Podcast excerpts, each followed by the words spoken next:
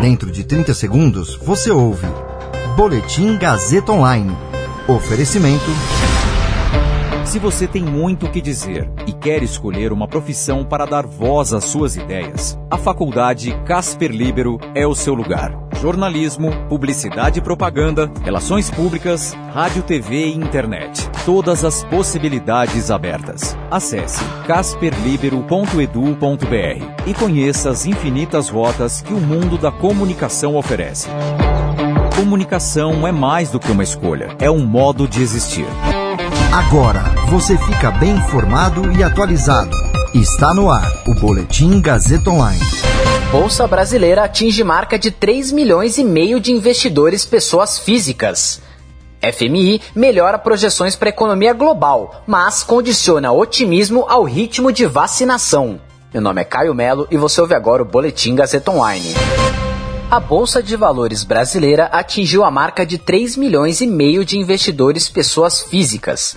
Segundo dados da própria B3, o número de contas chegou a essa marca no final de março. O novo marco acontece em meio à baixa rentabilidade da renda fixa e maior interesse por investimentos em renda variável, mesmo com a elevação da taxa básica de juros, a Selic, em março, que passou de 2% para 2,75% ao ano. O balanço de março mostra ainda que a larga maioria de investidores ainda é formada por homens, 73% do total. A região Sudeste também predomina, sendo que 38% dos CPFs está no estado de São Paulo.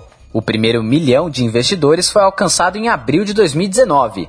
Em março de 2020, a bolsa chegou aos 2 milhões, mesmo em meio à queda da renda da população em virtude da pandemia. Já a marca de 3 milhões foi alcançada em setembro do ano passado a economia global poderia ter queda três vezes maior não fossem os estímulos monetários injetados pelos bancos centrais durante a pandemia do coronavírus. Mas a persistência de números surpreendentes depende da vacinação em massa. Essa foi a conclusão que está na nova edição do relatório World Economic Outlook do Fundo Monetário Internacional, o FMI, que foi divulgado ontem.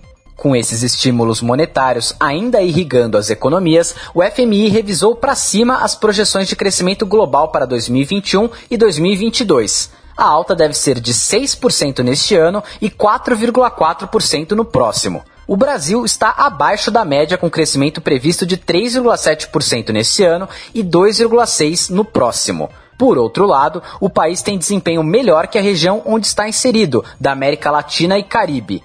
Com queda de 4,1% em 2020, o Brasil sofreu menos que os 7% da zona que pertence. O FMI ressalta, entretanto, que a vacinação contra a Covid-19 é fator primordial para que os números se tornem realidade. Essa variável é tão importante que o fundo já avisou que um desempenho melhor que o esperado pode dar vigor à recuperação em todo o mundo, mas novas variantes que coloquem em xeque a efetividade das vacinas causariam uma severa revisão para baixo.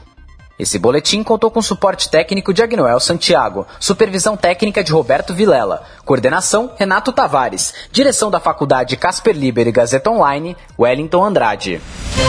Você ouviu Boletim Gazeta Online. Para saber mais, acesse radiogazetaonline.com.br.